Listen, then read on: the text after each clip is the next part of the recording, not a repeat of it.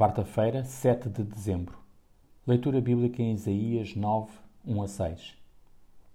Este mundo está em trevas, mas o Senhor Jesus veio manifestar-se como a verdadeira luz. Nesta época, as ruas surgem mais iluminadas e em muitas casas aparecem decorações natalícias, mas em janeiro são retiradas. A luz, que é Jesus, é eterna e nunca se apaga.